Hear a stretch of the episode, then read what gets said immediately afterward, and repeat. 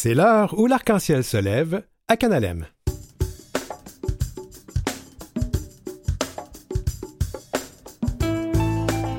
La pluriparentalité, un autre terme très difficile pour le gouvernement du Québec. La pièce de théâtre Ange de Ville présentée en grande première à Montréal. L'artiste queer Samuel parle de son nouvel album et Brian Saint-Louis sera là avec sa chronique Elle comme dans Lire.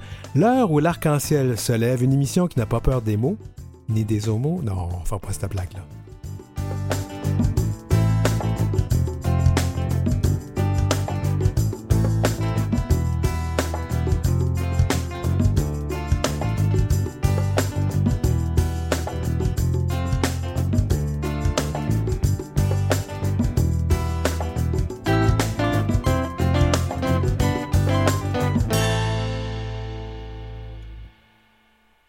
Où l'arc-en-ciel se lève avec Denis Martin Chabot. Bienvenue tout le monde à l'émission euh, l'émission L'heure où l'arc-en-ciel se lève, une émission donc des actualités, des enjeux de nos communautés de LGBTQIA+. Je vais de temps en temps, je vais vous dire ce que ça veut dire. Deux pour euh, bispirituel, LGBTQIA+, vous savez donc lesbienne, gay, bisexuel, trans, queer, euh, I peut-être pour intersexe, et puis A pour euh, asexuel ou allié, puis il y en a beaucoup d'autres, alors soit qu'il y a le plus à la fin.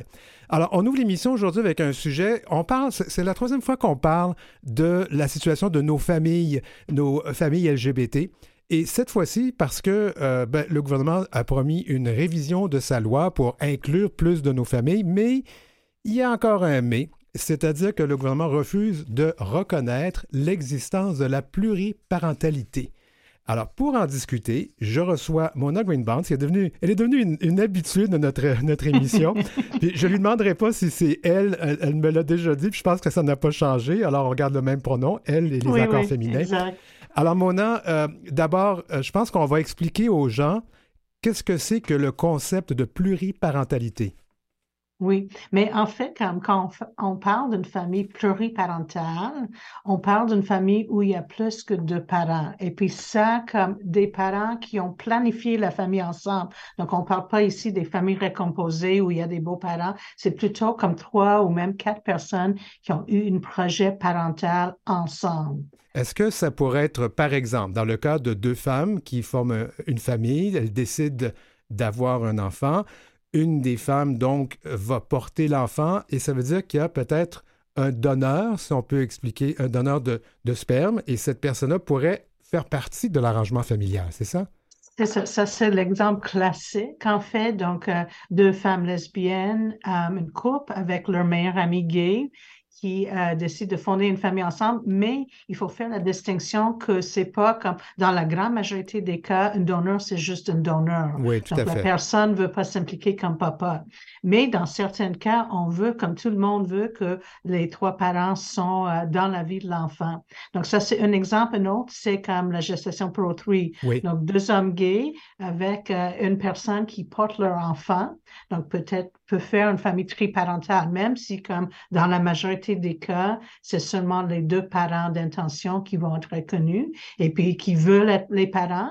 Mais dans certains cas, c'est possible que la troisième personne veut s'impliquer comme parent dans la famille. Et, ça, ça peut être bon pour l'enfant aussi, parce que, évidemment, un enfant qui a deux parents de même sexe, évidemment confronté éventuellement au reste du monde, les questions vont lui venir, mais bon, euh, euh, ben, je, devrais bien avoir un papa ou une maman, là, dans certains cas, et va peut-être vouloir rencontrer cette personne-là. Donc, c'est un petit peu qui peut jouer là. Oui, mais oui, mais et, oui et non, comme dans le sens que même dans les familles biparentales, qu'on parle d'une famille avec deux mères ou deux pères, on ne cache pas les origines aux enfants. Donc, si un donneur connu, ce donneur va être quand même connu par l'enfant. Donc, mais c'est comme rien nous dit que c'est pas dans l'intérêt de l'enfant d'avoir trois parents. C'est pas par, à cause des raisons de biologie et accès aux origines. L'accès aux origines est déjà là, mais c'est plutôt parce que c'est notre modèle familial qui existe et qui peut fonctionner très bien. Oui, ben, Donc, pourquoi pas? Ben, euh, ben, c'est ça, parce que là, Mona, tu, tu, introduis quand même une notion très importante, l'intérêt de l'enfant. Et, ça, euh, j'ai l'impression quelque part dans toutes ces discussions-là, ça semble un peu être, être euh, oublié.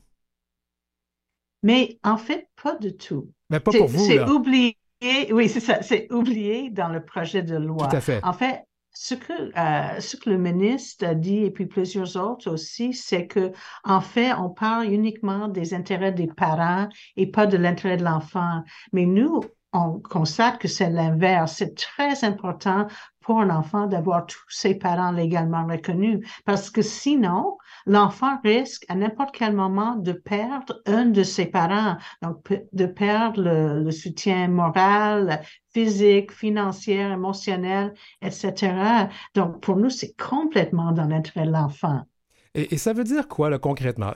Dans une situation où il y a deux parents reconnus, puis il y a quand même une troisième personne qui a contribué, donc, à euh, créer cet enfant, puis aussi ben, euh, qui aimerait bien aussi contribuer à l'élever. J'imagine que ça se fait dans les, ça se fait probablement sans que ça soit reconnu, mais euh, c'est, dans tout ça, quand on parle de l'intérêt de l'enfant, on parle des lois. qu'est-ce que ça change si la loi reconnaît cette troisième ou peut-être même quatrième personne? Il peut y avoir plus, plus que tout ça. Là. Oui, c'est ça. Mais en fait, comme pensons euh, à l'exemple classique que, tu nous as donné, euh, Denis Martin, avec deux lesbiennes et puis leur ami gay qui fondent une famille ensemble. Donc, imaginons que quand l'enfant a trois ans, le couple lesbien décide de euh, déménager dans un autre pays. Oui. Donc là, il n'y a rien qui les empêche. Donc le, le père de l'enfant, et puis l'enfant reconnaît son père, le père est dans sa vie, le père n'aura très peu de recours pour comme garder son accès à l'enfant. Donc les parents légaux peuvent complètement couper les ponts entre comme euh, l'enfant et son troisième ou quatrième parent. Donc c'est ça le risque. Alors, quel, euh, j'ai lu l'article de, de, de, les articles qui ont été publiés là-dessus. Je sais que vous avez, vous avez donc entrepris vous allez entreprendre une démarche judiciaire ou juridique, pardon, avec le gouvernement. Euh, mais qu'est-ce que le gouvernement, pourquoi le gouvernement vous refuse cette reconnaissance-là? Mais il donne plusieurs raisons. Il dit, par, par exemple, que la société a accepté le modèle biparental. Moi, mon idée sur ça, c'est que, en fait, que la société ne connaît pas encore les familles pluriparentales. C'est pas connu. C'est un peu comme les familles homoparentales au début des années 2000. Donc, il y avait seulement 10% de la population qui était à l'aise avec l'idée d'une famille homoparentale. Mais là, à travers les années, fait qu'on est de plus en plus connu sur la place publique. Donc, on, est rendu à 95 de la population qui sont bien à l'aise avec nos familles. Donc, c'est comme, c'est pas comme une vote de popularité. Donc, ça, c'était un des arguments contre, comme la société a décidé ailleurs. Donc, d'accord, ça c'est un de leurs arguments. Vous, vous allez en cours, je dis vous, l'organisme, euh, l'organisme, la coalition des familles LGBT. Euh, j'ai oublié de dire dont tu es euh, la directrice générale. Je pense que je l'ai pas dit en introduction tout à l'heure. Alors je le dis. On se connaît, mais les, autres personnes non. Et, ça c'est un peu le défaut là, quand on se connaît trop, mais c'est pas grave.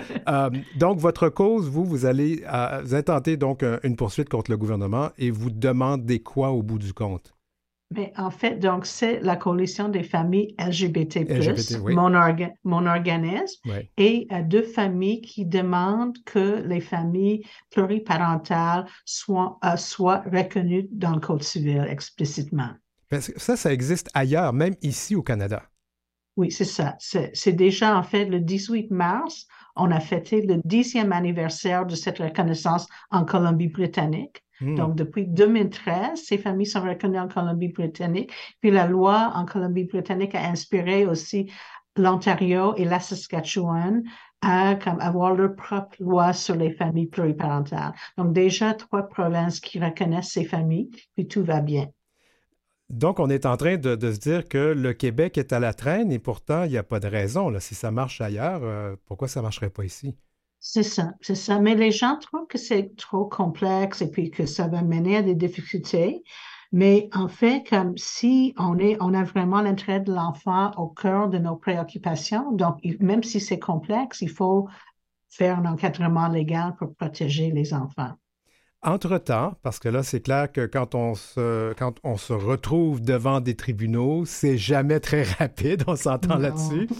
Malheureusement. alors, qu'est-ce que les les personnes qui sont dans ces situations de pluriparentalité, même si ce n'est pas reconnu, qu'est-ce qu'elles peuvent faire?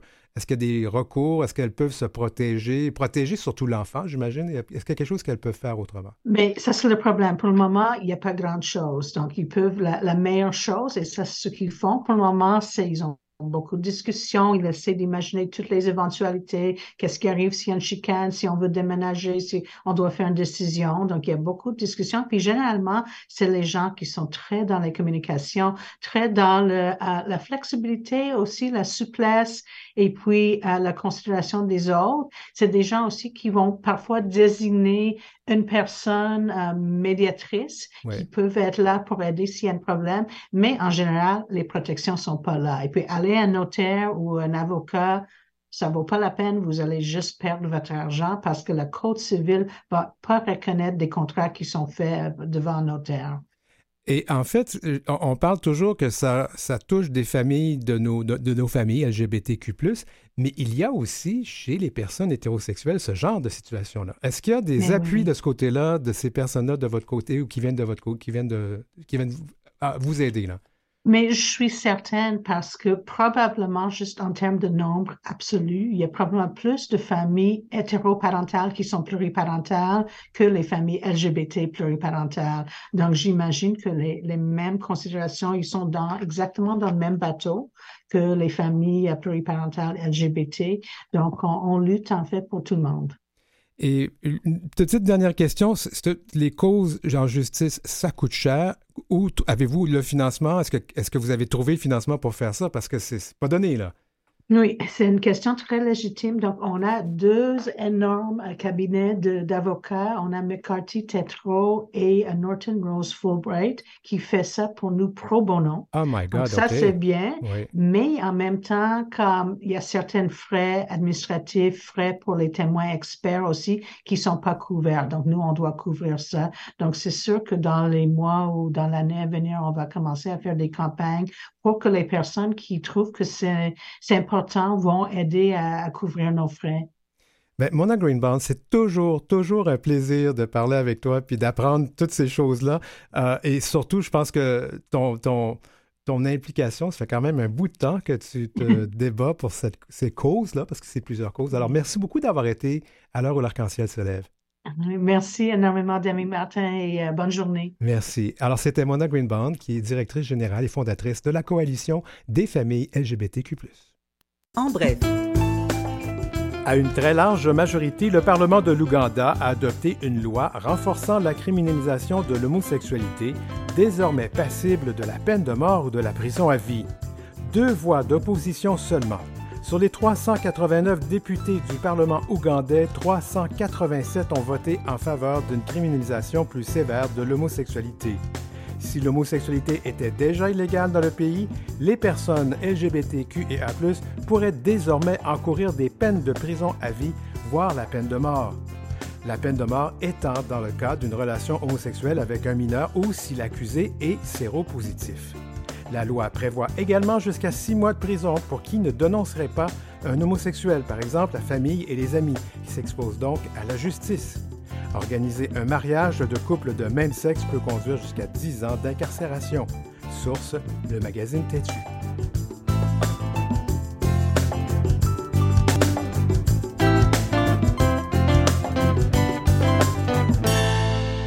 Vous écoutez L'heure où l'arc-en-ciel se lève avec Denis Martin Chabot. Ouais, ben, euh, ouf, qu'on vient d'entendre là, c'est quelque chose. Euh, ben, peut-être qu'on va aller en prison éventuellement pour la pièce de théâtre qu'on va, dont on va parler, parce c'est une pièce de théâtre qui a une thématique euh, queer, fait que tant qu'on la joue pas en Ouganda, on va être correct.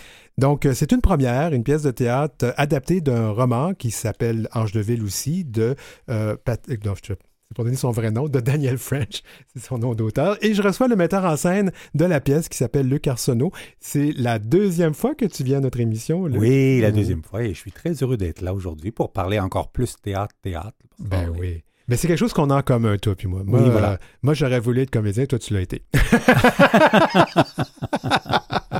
non, ça m'arrive de jouer encore, mais j'ai pas ce, grand talent. Euh, ben, bienvenue à l'émission. Ben, je vais rappeler qu'on utilise le pronom il et les accords masculins avec toi. Ange de ville, ce c'est pas un roman qui a été très, très, très connu, mais il a été diffusé, il a été publié. Euh, je pense que la première mouture, c'était Vidange. oui, la, la vidange ou vidange? Vidange, ouais. Oui. Ouais, disons qu'Ange de Ville, c'est un, c'est un petit peu plus beau. Hein? ouais, ben c'est c'est- c'est ça. C'est qu'il y, avait un jeu de mots là, qui a été rétabli. En fait, c'est c'est qui a été euh, publié. mais Il a été publié en France il y a trois ans, si ma mémoire est bonne, trois ou quatre ans. Ouais. Et ça a d'ailleurs été un succès sur Amazon, autant en France, Amazon de France que Ouais. Amazon Canada. Ouais. C'est un gros succès quand, à, à la, je dirais, à la reprise parce que c'est presque ça. Ouais. Parce que c'est le c'est le cinquième roman en fait de de Daniel, Daniel, French. Daniel. French, oui. D'ailleurs, ces deux premiers romans avaient fait une pièce de théâtre aussi Oui. qui avait été adaptée par un, un autre metteur en scène. Alors, qu'est-ce que raconte Ange de Ville? OK. Ange de Ville, en fait, c'est, c'est, c'est- on se retrouve en fait dans un hôpital où le papa de la jeune fille, en fait, de la femme qui, qui est le personnage auquel, ben, autour de quoi tout tourne, Oui. qui est euh, Mélanie, euh, elle se retrouve en fait dans la chambre avec son père. Son père est en fin de vie et elle voit quelqu'un avec lui alors que personne d'autre ne le voit. Et dans l'histoire, on se rend compte que ce qu'elle voit, c'est l'accompagnateur, en fait, l'ange accompagnateur qui, va, qui suit son père jusqu'à la fin. Elle, elle ne serait pas censée le voir, mais elle le voit quand même. Alors s'ensuit un dialogue entre l'ange et Mélanie qui mutuellement vont se raconter leurs histoires de pourquoi lui, il est devenu un ange et pourquoi elle, elle se retrouve là. Et euh, voilà, ben c'est la, c'est la prémisse de départ, en fait, euh, du, de l'histoire, du roman. Oui, j'ai lu le, le roman, puis euh, alors je vais quand même rassurer tout le monde, on n'a pas besoin de croire aux anges pour apprécier. Euh, je pense que Daniel a mis ce personnage-là Oui. dans son livre, dans son roman, Oui. pour... ça, ça- c'est un peu... On peut l'interpréter de plusieurs façons. Oui, oui, en fait, c'est- c'est une grande réflexion, en fait. Oui. hein, une grande réflexion face à la mort. Qu'est-ce qu'on a fait avant? Où on s'en va? Qu'est-ce qui nous arrive? Et pourquoi on est là? Bref, c'est- c'est toutes les grandes questions, en fait, qu'on se pose, je pense, un jour ou l'autre dans, nos vies. Tôt ou tard dans nos vies, on finit par se poser ces questions-là de pourquoi on est là, qu'est-ce qu'on a fait, pourquoi on l'a fait, et, où on s'en va, et qu'est-ce que ça donne, qu'est-ce que, pourquoi on, pourquoi on est arrivé à cette étape-là, finalement.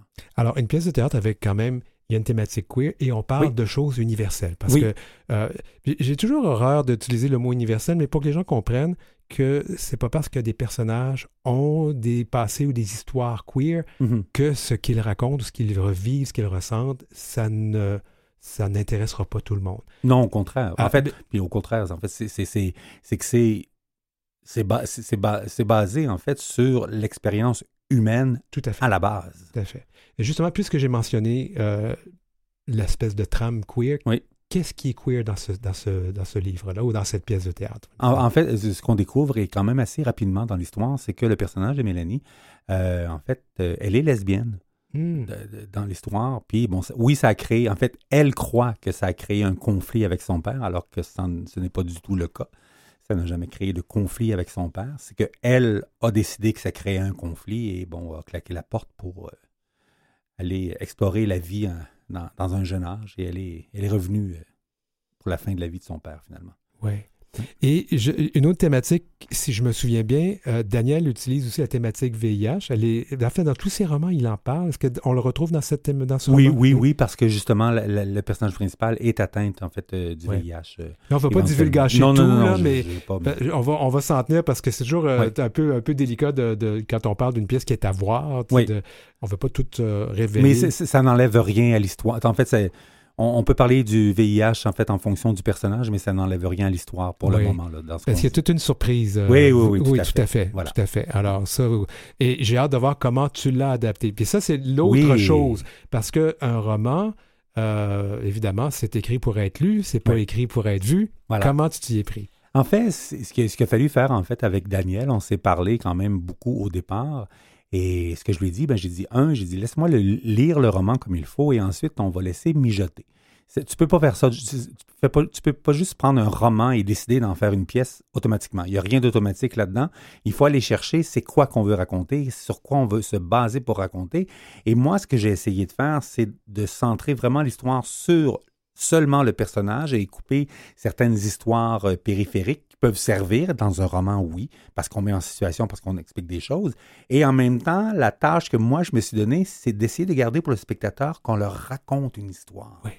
Oui, au théâtre, mais qu'on garde en tête que ça vient d'un roman. Mais en évitant, en fait, le piège de dire aux gens tout ce qui se passe mais de voir tout ce qui se passe Ouais. dans l'histoire. C'est un défaut qu'on voit souvent au théâtre, Oui. des livres adaptés. Et finalement, c'est pas une pièce de théâtre, c'est pratiquement une lecture de livre avec Une lecture de livre qui c'est pas toujours Heureux. euh, heureux comme résultat.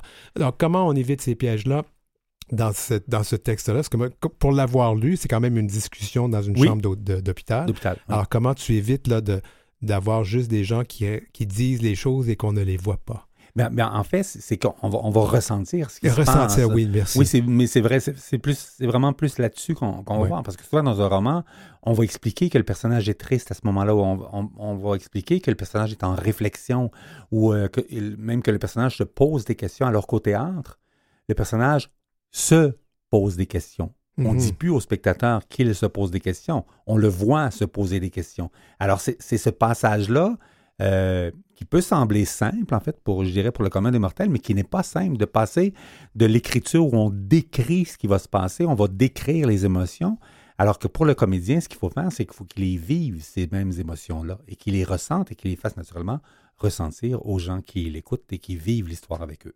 Donc, une chambre, de- une, une chambre d'hôpital a quatre murs. Au Oui. théâtre, on, on essaie de... de- Qu'est-ce qu'on fait? Parce qu'il y a un quatrième mur qui est donc Oui. la salle. Qui est la salle. Comment tu as géré ça? Euh, moi, il- il- il- le quatrième mur, cette fois-là, en fait, parce que ça m'arrive au théâtre de casser, de briser ce quatrième mur. Oui, j'ai vu, j'ai vu des mises en scène oui, où voilà, le, quatrième, ça. le quatrième mur, c'est Quatrième- oh boy! euh, Presque inexistant. il l'a envoyé euh, Euh, dans voilà, le plafond. je- je- j'en vois paître, pour être poli. Dans, dans ce cas-ci, non, j'ai j'ai gardé cette espèce, je, je vais utiliser le mot pudeur, Ouais. j'ai cette espèce de, de- de réserve-là de oui, c'est catastrophique ce qui est arrivé, oui, c'est dur, oui, c'est difficile, mais en même temps, on est capable de s'en sortir, il y a autre chose qui se passe, c'est la vie, c'est ce qui existe beaucoup même encore, je vous dirais, il y a- un propos, il y a un certain propos qui est très, très, très, très actuel avec Mhm. tout ce qui se passe et tout ce qu'on entend. Euh, mais c'est ça, j'ai essayé de garder ce, ce- ce côté-là pour éviter, en fait, de trop, trop brusquer, Mhm. puis en même temps d'être capable d'amener le spectateur à ressentir ce qui se passe et non pas juste se le faire balancer sans qu'il y ait de, de retour d'énergie, ou je ne sais pas comment le mentionner autrement, mais de, de, retour d'émotion. On, on- on t'envoie une histoire, ben encaisse-le, puis moi, je vais sentir que je suis encore capable de t'en dire un peu plus, puis d'aller encore plus loin, et d'aller encore plus loin, et de final- finalement euh, résoudre, en fait, cette histoire-là. Parce que c'est ça, une- au théâtre, je pense que ce qu'il faut, c'est toujours de créer une espèce de, de résolution de toute l'histoire. Il faut qu'on se rende au bout de quelque chose et d'amener les gens à, à se faire même leur, propre fin. Que s'est-il passé après? Pourquoi? Est-ce qu'elle est vraiment allée faire ça à la fin? Est-ce qu'elle est vraiment partie vers là? Est-ce qu'elle a... j'ai- moi, j'aime bien ce, ce côté-là. On vous a donné une histoire, on vous a amené quelque part, on vous fait réfléchir sur un sujet, mais est-ce que je suis obligé de tout vous donner cuit dans la bouche puis de faire OK, vous avez encaissé, c'est juste ça l'histoire, alors que moi j'aime bien que les gens fassent à, Ah non, mais moi c'est pas comme ça que je l'ai vu, moi je l'ai vu comme ça, ce que tu as raconté. Mais pour moi, ça c'est excellent. Moi, plus j'ai de versions que j'entends en coulisses et plus, je- plus je suis heureux de la chose parce que les- ça a réveillé des choses chez les gens et ça ne peut pas réveiller la même chose chez tout le monde. Donc, c'est c'est ça qui est intéressant, parce que, comme je dis, j'ai vu quand même de tes mises en scène, Oui. et euh, particulièrement, il y en avait une récemment, puis tu avais décidé complètement de tourner la scène, littéralement, et là, on était de l'autre côté, fait que le quatrième mur était en face de moi, et non pas, j'étais plus sur le quatrième mur. Ouais. Et, et là, je me dis, mais pourquoi il a fait ça? Puis je me rappelle, je t'avais dit mon explication, et je suis pas certain que c'était ce que tu peut-être avais en tête, mais c'était une façon de le voir. Voilà. Parce, parce que moi, il n'y a, pas de bonne ou de mauvaise façon, en fait, de, de digérer ou d'encaisser ce que moi je fais comme, comme mise en scène. Ouais. J'ai jamais eu cette espèce de. J'ai jamais eu, et au grand jamais, cette prétention-là de dire qu'il y a une version de ce que je fais. Non. C'est ma version que les gens prennent comme ils peuvent le prendre. Parce que souvent, c'est ça aussi. Si c'est trop difficile, je, je me suis déjà fait dire au théâtre, c'est très dur à encaisser ce que tu écris. J'ai fait oui. Mais alors, tu es capable d'en prendre jusque-là. Puis le reste, ben oui, ça va peut-être te bloquer sur certaines choses. Mais un autre spectateur va faire comme Ah, c'est bien, je, suis- je suis heureux de, de m'être fait amener jusque-là. fait. Tout à fait. Mais chacun est, chacun est libre, en fait, d'encaisser jusqu'où il est capable d'encaisser. parlons de. Il reste pas beaucoup de temps. J'aimerais qu'on parle des, des, des, comédiens, comédiennes. Euh, alors, qui, qui joue dans cette. Dans cette... Alors, j'ai une distribution. J'ai euh, huit personnes sur scène. faut pas que je me mélange. J'ai huit personnes sur scène. Si j'en dis neuf, ben j'en aurai neuf, là, mais il me semble que j'en ai huit sur scène. J'ai trois femmes, dont euh, Marianne Tremblay-Gosselin, qui est le rôle principal, Michel Méquin, Édith Beaupré, Félix euh, voyons, François-Xavier Tremblay, hmm. Martin Dumais, Guillaume Nino, Sébastien Lamy et euh, Daniel French fait un Hitchcock de lui-même dans la production. Alors, il y a une toute petite apparition. Je dis un Hitchcock de lui-même parce que pour ceux qui connaissent les films d'Alfred Hitchcock, on voyait toujours un Simon Hitchcock quelque... aussi, ou un Simon Bouleris de, son histoire qui, est là-dedans aussi. Alors, euh, c'est ça. Il y a un gros travail si les gens connaissent un peu le théâtre, il y a un gros travail de cœur aussi là-dedans. Mm. Donc, des gens qui font des personnages multiples, qui sont toujours là, qui nourrissent l'histoire et qui ah sont là souvent pour faire des parallèles et faire justement, parce que je garde un côté narratif, mais un côté narratif pour expliquer on se retrouve où et quand. Tout à fait. Pas on se retrouve dans le pourquoi et comment, mais l'existence de ce qui se passait dans ces années-là ou de, de, de, mettre, de mettre en situation en plus. oui, parce que le roman se situe dans plusieurs euh, moments Beaucoup, de... Beaucoup, plusieurs époques en fait. Et donc, tu utilises le cœur, les chorutes pour t'aider à... Voilà. C'est une bonne idée. Oui. Euh, rappelons donc où est-ce que ça se trouve et quand? Oui, en fait, ça va se jouer à la Comédie de Montréal les 13, 14 et 15 avril prochains. Les mhm. billets sont en vente sur lepointdevente.com oui. et allez chercher Ange de Ville. Ben, c'est clairement une pièce de théâtre. Moi, j'ai déjà mes billets, donc je vais voir euh, la première. clairement une pièce de théâtre que j'ai hâte de voir. Oui. Et euh, j'ai hâte de voir aussi euh, comment tu t'y es pris, parce que j'avoue qu'il y a beaucoup de, textes qui sont adaptés, puis souvent, c'est pas toujours très clair, mais je, pense que j'ai confiance en toi là-dessus. Je pense que ça va être un programme heureux. Ben, merci beaucoup encore, Luc Arsenault, d'avoir été avec nous. Luc Arsenault, metteur en scène.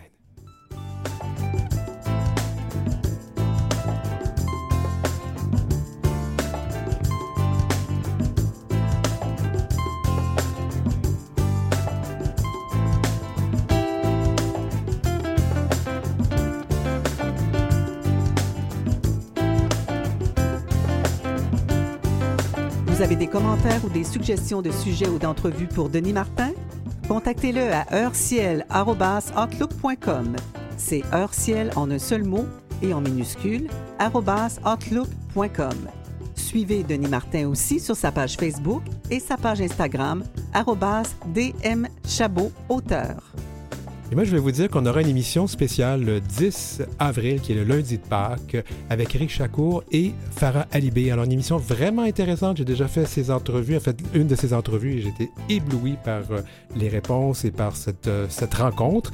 Et euh, nous, ben, on s'en va faire une courte pause. Et au retour, Samuel, donc artiste queer, qui nous parle de son dernier album, et la chronique Elle, comme dans Lire avec Brian Saint-Louis.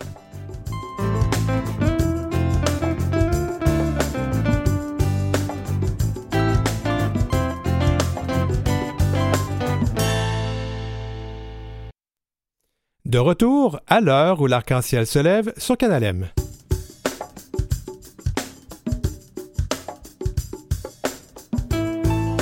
Une deuxième partie euh, tout artistique. D'abord Samuel qui nous présente son dernier album, ou son plus récent album, je devrais dire, et la chronique Elle comme dans Lire avec Brian Saint-Louis.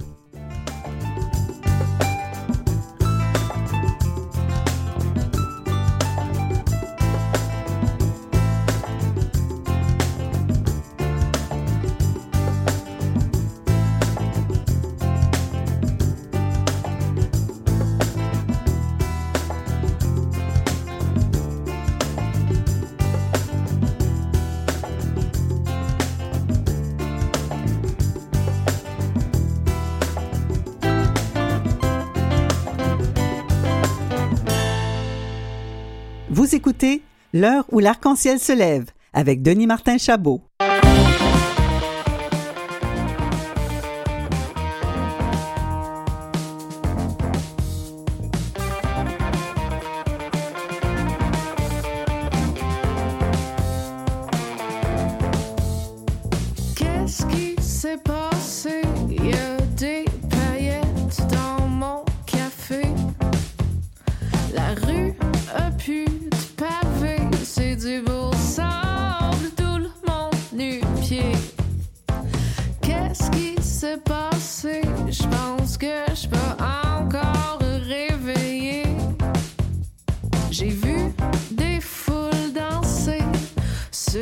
Waouh, waouh, waouh, waouh. ça donne envie de danser dans le studio. C'est vraiment le fun, cette, euh, ce, ce rythme-là.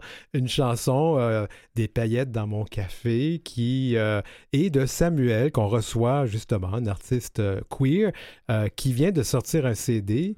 Euh, Samuel, bienvenue à l'heure où l'arc-en-ciel se lève. Allô, merci. Euh, le nom de la tune, c'est La Machine. La machine. Oui. Excuse-moi. Le nom de l'album, c'est Une paillette dans l'engrenage. Ah, Puis que je suis mêlé. Il y a beaucoup de paillettes dans cet Il y, a, album-là. il y a beaucoup de paillettes, hein? Oui. Mais c'est correct, on aime ça, les paillettes. Ça fait du bien. Samuel, euh, je veux te, te présenter, donc, artiste queer, et tu utilises quels pronoms et quels accords? J'utilise le pronom yel et les accords masculins. D'accord.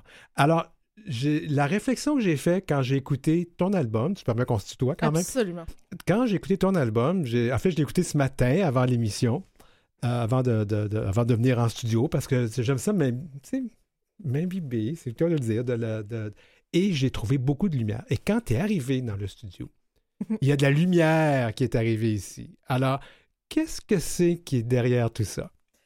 Euh, je pense que la lumière que tu vois puis que tu entends dans mon truc, c'est la joie que j'ai retrouvée euh, après, après m'être choisie, je pense, euh, en faisant une transition de genre, puis en- aussi en, en me retirant de la scène pendant un moment pour, pour me retrouver. J'ai retrouvé ma, ma joie.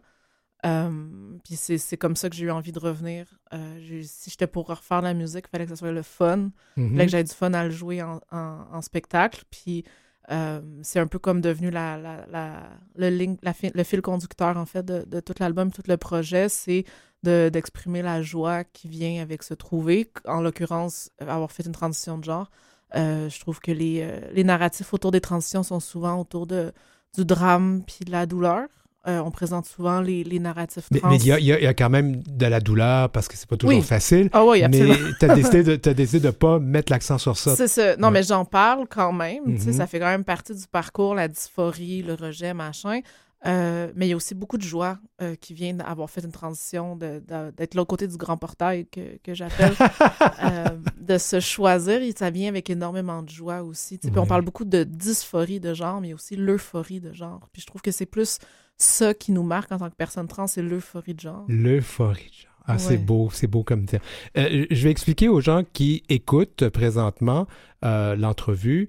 Ils voient pas, on est à la radio. Peut-être qu'un jour, on va mettre des caméras ici pour qu'on voit. Mais le sourire, tu as toujours le sourire quand tu réponds aux questions. Je trouve ça, ça fait du bien. Et en fait, je reviens sur l'album. L'album fait du bien. Des paillettes, tu sais, euh, dans mon café. C'est comme, moi, j'écoutais ça, je me dis, ah mon Dieu, on célèbre qui nous sommes. Et je suis pas une personne trans, je suis une personne cisgenre, mais je me reconnais dans ce que tu fais.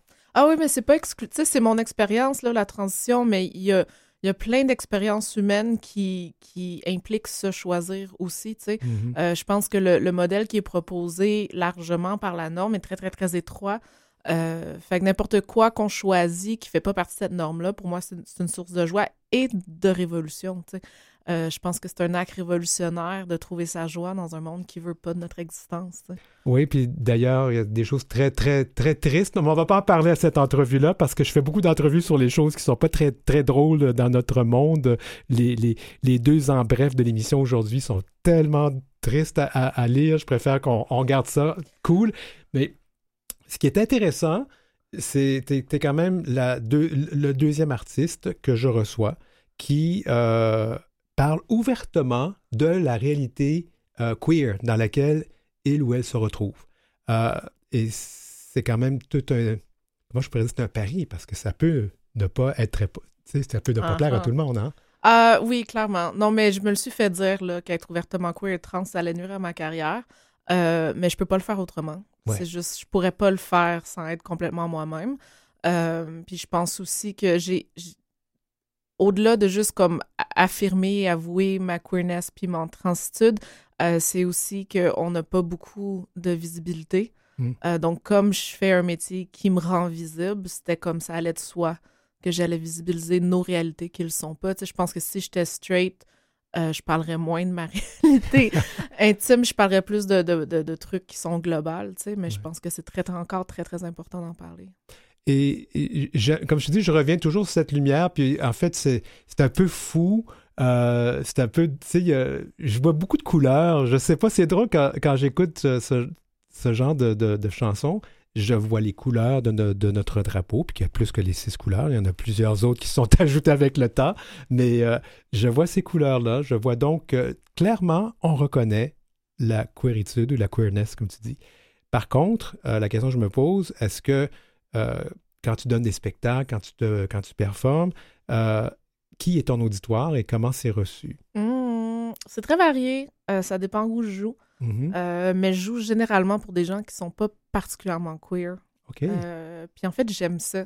Euh, j'aime ça aller. euh, en fait, j'ai toute une espèce de stratégie où je commence avec des chansons cute, euh, où est-ce que je vais comme faire rire les gens, puis leur raconter des choses cute. Puis éventuellement, donné, quand on a une relation qui est établie, là, je vais comme.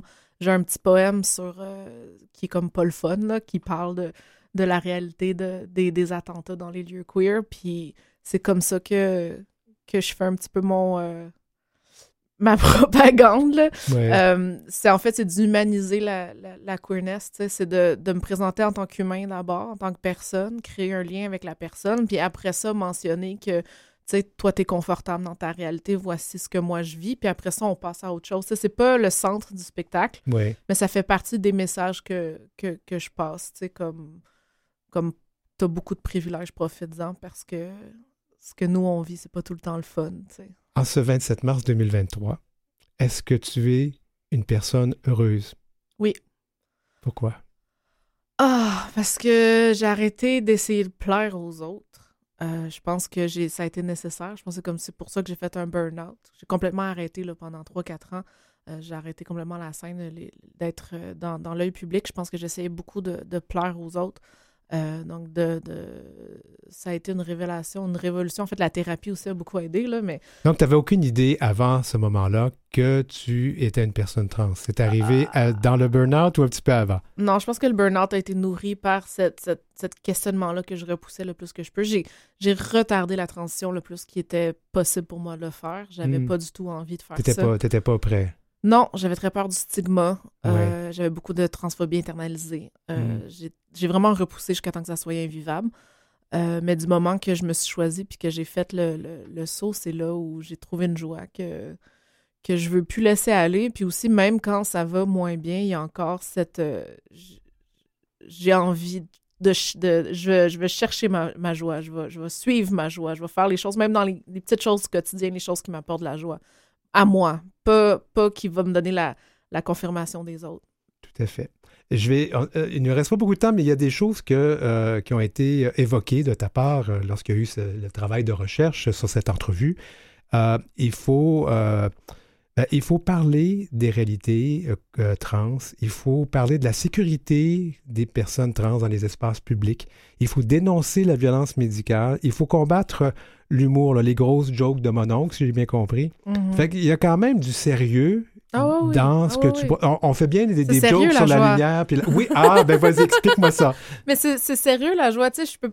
C'est pas parce que je cherche ma joie que je vois pas où est-ce qu'il y a du travail à faire, tu sais, mais je fais ce travail-là dans la joie. Je pense que le travail que je fais en ce moment, c'est un travail qui m'apporte de la joie et qui adresse des problématiques graves. Je fais énormément d'éducation euh, populaire à travers des ateliers, des conférences, des trucs comme ça. Ça fait partie de mon de mon mandat, mais aussi des choses qui me viennent naturellement. J'aime beaucoup expliquer les choses, tu sais. Mais c'est pas parce que je choisis d'exprimer la joie et de suivre ma propre joie que j'ai pas aussi de la colère. c'est très correct, C'est la nature humaine Ouais. d'être- remplie de plein de choses différentes. C'est juste que qu'est-ce qui me... C'est ça, c'est que je la vis ma colère, puis après je, la je laisse ma joie décider qu'est-ce que je vais en faire. Alors, rappelle-moi le titre de l'album. Une paillette dans l'engrenage. Et ça vient aussi avec un livre. Oui, c'est un Oui. livre-album. Bon. Alors, les gens qui, comme moi, euh, téléchargent, on n'a pas le livre, si je comprends bien. Euh, faut que tu le commandes. Il faut que ça aille sur Bandcamp. Ah. Samuel.bandcamp.com. Tu peux commander le livre. Le livre vient avec un téléchargement. C'est parfait. Ah, ben c'est parfait. Et des spectacles, ça s'en vient? Euh, je vais être le 15 avril au Mouton Noir, Ouais. euh, à Val-David. Puis le 6 juin, mon Dieu, pendant le, le Suoni del Popolo. Ouais. Euh, c'est les seules dates que j'ai à date. Mais on va certainement devoir pendant Fierté Montréal, je peux pas croire. Probablement, c'est Ah. la gig assurée à chaque année. Samuel, c'était vraiment le fun de te recevoir. merci pour Je- Puis l'invitation. merci pour la lumière. Ça fait du bien dans, Ah, de- de- dans notre journée. Ça fait du bien d'avoir cette lumière-là. Et puis, ben moi, je vous recommande d'aller télécharger cet album. Puis mettez de la lumière dans votre vie. Yeah. En bref, Jamais depuis 20 ans, autant de demandes de censure de livres n'ont été formulées aux États-Unis selon l'Association des bibliothèques américaines. Ces tentatives de retrait de livres des rayonnages concernent surtout les ouvrages traitant des questions liées à la communauté LGBTQ+, et aux minorités. En tout, 1269 demandes de censure visant un ou plusieurs livres ont été déposées sur le territoire américain l'an passé, contre 729 en 2021, année qui avait déjà établi un record selon un communiqué de l'association qui recense ces données depuis 2003. Les ouvrages ciblés sont au nombre de 2571 contre 1858 en 2021. La grande majorité, 86% sont des livres de littérature jeunesse et plus de la moitié concernent des livres enseignés ou disponibles à l'école. La publication de ces données intervient alors que des États conservateurs américains s'attaquent de façon plus frontale aux livres traitant de sujets allant du racisme à l'identité de genre. Source Le Devoir.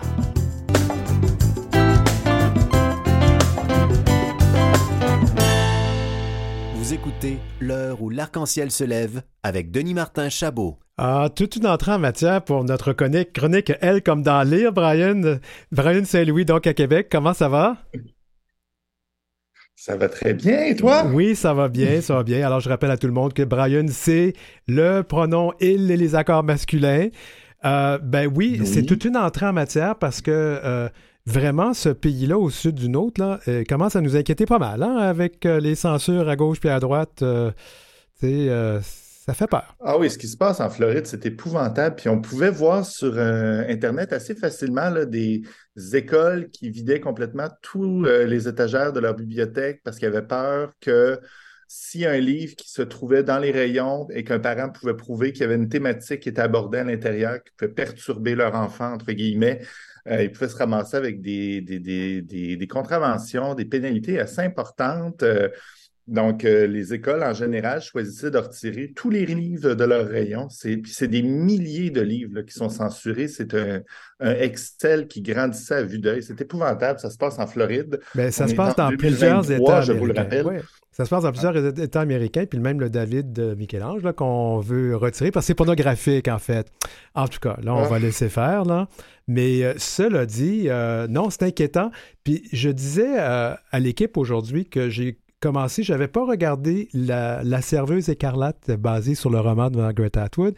Et hier, j'ai arrêté parce que ça me troublait. Je me dis, mais mon Dieu, on s'en va vers ça. Mais cela dit, on va arrêter le commentaire. On va parler de livres et on va parler de choses plus lumineuses. Euh, Je l'ai dit depuis, depuis le début de l'émission, on a besoin de lumière aujourd'hui. Alors, euh, Oui. parlons de ce premier La titre. blague sur la servante écarlate, c'est qu'il avait déplacé les livres de la rayon- de- du rayon science-fiction pour l'envoyer dans biographie. Oh! Aïe, aïe, aïe, Enfin, aïe, aïe. Ouais, Ouais. donc à lire. Puis Margaret Atwood qui sera au Salon du Livre de Québec dans quelques semaines à Québec, vous viendrez la voir euh, pour Ah. euh, donne aussi des conférences, donc on pourra parler avec elle. Ah, je- Voilà. je, pense que je, je vais peut-être faire un petit. ben, de toute façon, moi, j'ai ma famille à Québec, fait que j'ai toujours mon pied à terre là-bas. Euh, L'invention d'un visage de Mathieu Lacoche chez les Méacs, c'est le premier titre dont tu veux me parler. Oui, c'est un autre livre que les conservateurs américains n'aimeraient pas. Ah bon? C'est le premier roman euh, de Mathieu Laca, euh, qui est peintre dans la vraie vie. Peut-être que ceux qui courent les galeries d'art le connaissent pour, euh, pour ses talents de peintre. Moi, je ne le connaissais pas, mais on trouve facilement de ses œuvres sur Internet, là, ceux qui veulent aller voir des images. Beaucoup de portraits. Euh, moi, en art, habituellement, je ne suis pas un grand fan de portraits, mais ici, là, c'était quand même intéressant ce qu'il fait. Vous irez voir des images. Ça rappelle un peu euh, Francis Bacon, pour ceux qui le connaissent, si je, je- je généralise un petit peu. Là. Il part du réel, il y a une touche un peu de surréalisme. D'ailleurs, euh, Denis Martin, toi, tu peux voir euh, sur Oui. notre caméra, la, la- c'est d'ailleurs lui qui a fait la jaquette de son livre, une peinture. Puis c'est justement un, visage un peu torturé, là, avec Oui, oui, oui. beaucoup de, de côté sombre, euh, ce qu'il propose. Mais visuellement, c'est intéressant. Et comme écrivain, euh, je dirais que son travail d'artiste semble avoir teinté un peu son écriture parce que dans son roman, justement, il y a une part de réel. On va y ajouter petite petit côté surréaliste, fantastique. Ça donne quelque chose de très intéressant. Mais c'est aussi un peu difficile à résumer, là, donc euh, restez avec moi, je m'excuse d'avance. non, non, il n'y a pas de problème. On, on t'écoute, on est pendu à tes. Est-ce qu'on peut dire à tes lèvres? Oui, voilà, allons-y. ben voilà. On va suivre euh, l'histoire d'Antoine Aymar. C'est une histoire, un, étudiant en art, pardon. Il vient d'avoir un accident au début du livre. Ça a déconnecté quelque chose dans son cerveau. Même s'il voit les visages, il voit les yeux, le nez, la bouche, il n'est plus capable de reconnaître les personnes. Ça, c'est une maladie qui s'appelle la prosopagnosie. Et pour un peintre, bon, sans doute, c'est pas super commode d'avoir euh, cette, euh, cette maladie-là. Donc, lui, il va partir un peu dans une démarche. Il va essayer de se réparer lui-même, de soigner. Il va avoir une, euh, démarche un peu artistique. Il va essayer de faire beaucoup de portraits. Puis ça va l'amener aussi dans une quête plus intérieure, à tenter de, de, se reconnecter avec les gens. Antoine est gay. Ça va passer par beaucoup de rencontres. Euh, il va donner l'impression d'avoir des connexions avec les gens à ce moment-là. Il y a quelques petits passages olé dans le livre, jusqu'à ce qu'une cassure arrive et que là, Antoine va commencer à se questionner sur ce que c'est vraiment une connexion avec une personne à ce moment-là. Parallèlement, on va suivre une autre histoire. Dans les murs de son atelier, Antoine, va découvrir une mystérieuse peinture cachée derrière un mur. C'est l'autoportrait d'Émile Aubin. C'est un, tableau qui date des années 20. Mhm. C'est un artiste qui visiblement semble en avance sur son temps, mais il ne le connaît pas et Antoine est curieux, va essayer d'en savoir un peu plus sur ce mystérieux artiste. Nous, comme lecteurs, on a un avantage. L'histoire d'Émile est intercalée avec le récit principal, donc on apprend à le connaître, Émile, ce jeune artiste qui est avant-gardiste, audacieux, euh, qui gravite autour d'une société secrète, une espèce d'atelier qui est fréquenté par une faune artistique libérée. C'est comme si le refus global avait eu lieu 25 ans plus tôt au Québec. Mhm. Et Émile aussi, il vit une histoire d'amour avec un ami, qui est un peu plus qu'un ami, euh, Albert. Et euh, cette histoire-là, bien évidemment, c'est les années 20. Donc, euh, c'est un amour qui est mis un peu à rude épreuve par la guerre, par la famille, par les mœurs de l'époque. c'est un amour qui, est, qui est un peu irrésolu, qui ne fonctionnera pas. Et là, Antoine, notre artiste gay euh, des temps modernes dont je vous parlais au début, lui va se retrouver un peu mêlé à cette histoire par l'entremise de cet autoportrait qu'il va trouver dans son atelier. Je vous parlais au début, début de la chronique des peintures d'Antoine, euh, de, Mathieu Laca, lui-même, l'écrivain, euh, qui mêle un peu de réel avec le surréalisme. Dans son écriture, c'est ici que ça embarque.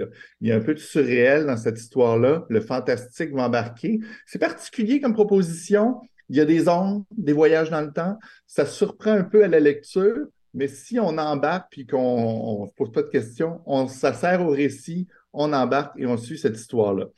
Donc, les deux histoires principales, on les suit, on chemine, on se rend compte que c'est deux histoires qui se répondent, même si les époques sont différentes, il y a un peu des jeux de miroir entre les deux. Mm-hmm. Grandir et évoluer comme personne gay, qu'on soit en 1920 ou maintenant, c'est pas toujours facile il y a des couches, il y a des couches de peinture euh, dans nos personnalités. Et là, les, personnages vont chercher à réconcilier un peu tous les éléments de leur histoire. Comme je vous disais, c'est un peu dur à résumer. C'est une œuvre artistique un peu, justement, justement des fois, c'est beaucoup par le senti que ça se passe, mais c'est très intéressant. On sent le peintre derrière la plume. Euh, c'est singulier comme proposition. Les, les, personnages sont intéressants. Il y a une belle évolution. C'est rare aussi qu'on parle d'homosexualité au Québec dans les années 20. Donc, même s'il y a beaucoup de retenue dans, les personnages de cette époque-là, euh, ça reste quand même intéressant. Et puis là, ben, il, y a, il, y a, des passages un peu surréalistes et fantomastiques qu'il faut embrasser pour se permettre de bien apprécier le roman. Mais au final, c'est une proposition assez intéressante. Euh, surtout pour un premier ouvrage, il y a beaucoup de, nuances, de, nuances, de détails et tout ça. Pour un public averti, euh, peut-être, euh, c'est peut-être peut-être pas un roman que quelqu'un lirait la première fois qu'il lit un roman, mais quand on en a lu quelques-uns. Non, mais pour des lecteurs, mais, ça reste quand même facile à lire. C'est pas une proposition qui est complètement folle. Jean Barbe l'a aidé à l'écriture de son roman. Donc, on voit qu'il a été bien guidé. Euh, moi, j'ai trouvé ça honnêtement euh, très intéressant. C'est une histoire qui est différente. Euh, les personnages secondaires aussi, j'en ai pas parlé pour pas ajouter des couches à, cette histoire-là, mais il y a d'autres personnages, notamment un, professeur Guy, très intéressant aussi comme personnage. Donc, il y a plein d'histoires. À la fin, on a un grand tableau. On comprend toutes les miettes de tout ça. Mais récit quand même intéressant. C'est son premier roman, donc j'ai hâte de voir qu'est-ce qu'il va faire par la suite, parce que ben justement, on sent l'importance de la peinture. Lui est peintre, genre de voir de quelle façon ça va évoluer. là. Mais comme premier roman, moi, j'ai trouvé ça quand même assez intéressant. Mais c'est sur ma liste, Invention alors. de euh, visage ouais. de Mathieu Lacan. Ça vient de paraître il y a quelques semaines à peine. C'est chez Leméac. Oui, c'est à lire moi aussi. Là, ça fait partie de, mes, de ma pile de livres à lire. Euh, t'encourage. ah mon Dieu, non, mais tu sais, euh, ça a l'air de rien comme ça, là, mais je dis aux gens que je lis au moins 60 à 70 livres par année. Et, euh, et là, j'avais des vacances récemment, alors c'est clair que j'en ai lu. Et ça, ça n'inclut pas les bandes dessinées, mais ça, c'est une autre affaire. Ah, le miracle de Victoria Mass, c'est chez Albin Michel. Oui, un autre livre euh, dont je voulais vous parler plus rapidement là, pour terminer. Euh, j'ai un petit peu hésité avant de vous parler de celui-là. La dimension LGBT est un petit peu plus mince, je dois l'avouer, mais ça peut donner quand même une chance de découvrir une plume intéressante avec un propos intéressant pour ceux qui ne la connaissaient pas déjà.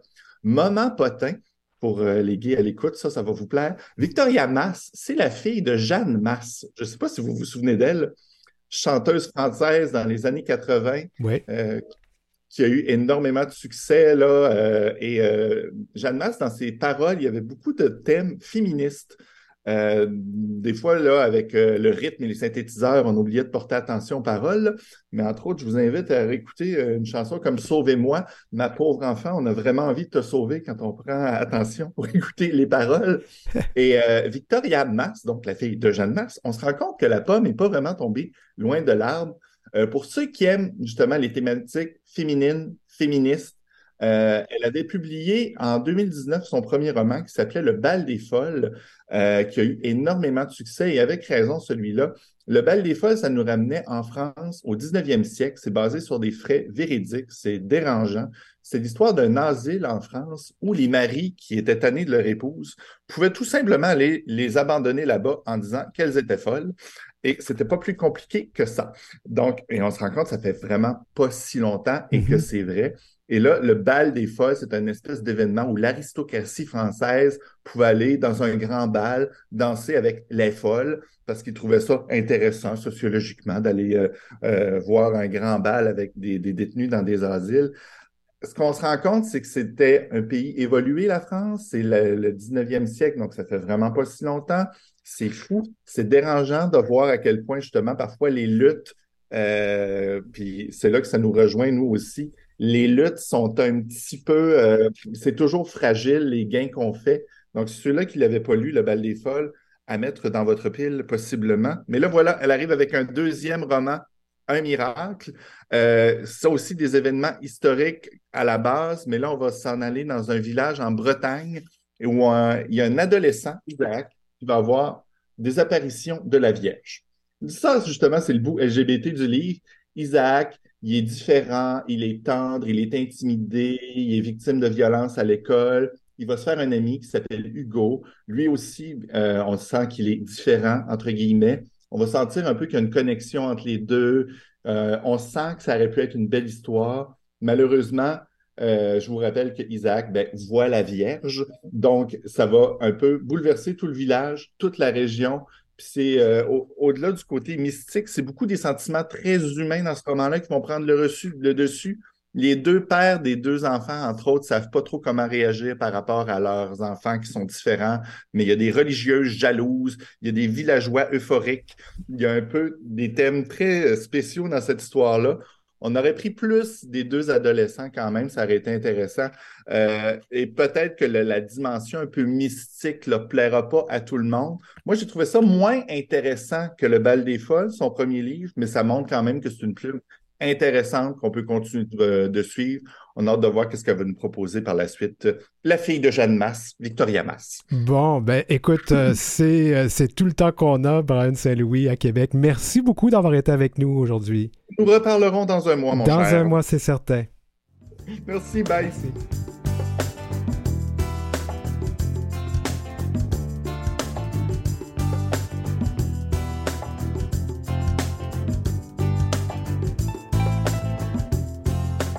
Alors, euh, c'était l'heure où l'arc-en-ciel se lève aujourd'hui pour ce lundi 27 mars. Je vais vous dire qu'on essaie d'avoir une entrevue avec Danny Turcotte pour parler de ce documentaire sur euh, les personnes qui vieillissent dans nos communautés. Euh, pour le moment, il ne nous l'accorde pas, mais on va essayer à nouveau. Alors, si vous le connaissez, dites-lui qu'on est une bonne émission. Alors, je remercie nos invités aujourd'hui, Mona Greenband de la Coalition des familles LGBTQ+, Luc Arsenault, metteur en scène, Samuel, artiste queer, et notre chroniqueur littéraire, elle, comme dans lire Brian Saint-Louis. Merci aussi à toute l'équipe, parce qu'il y a du monde derrière cette émission quand même. France Dauphin qui euh, m'assiste à la recherche, Maurice Bolduc qui fait la mise en onde de cette émission. Merci à Julie Curley qui nous offre gracieusement euh, la musique thème de l'émission, Un zèbre dans le désert. Gerly Ormelet qui s'occupe des réseaux sociaux de Canal M. Merci à Jean-François, Jean-Sébastien Liberté, pardon, qui est le chef de diffusion de Canal M. Marjorie Théodore, présidente et directrice générale. Philippe Lapointe aussi qui s'occupe de la programmation. Moi, je m'appelle Denis Martin Chabot. Je vous souhaite donc de passer une très, très, très, très belle semaine. Et euh, on se revoit, on se reparle plutôt la semaine prochaine dans le cadre de l'heure où l'arc-en-ciel se lève. Une émission de radio, mais aussi une balade alors, euh, si vous, pouvez nous écouter euh, quand vous faites votre jogging, euh, quand vous prenez le métro, n'importe quoi. C'est comme ça qu'on peut apprécier donc cette émission. Merci tout le monde. À la semaine prochaine.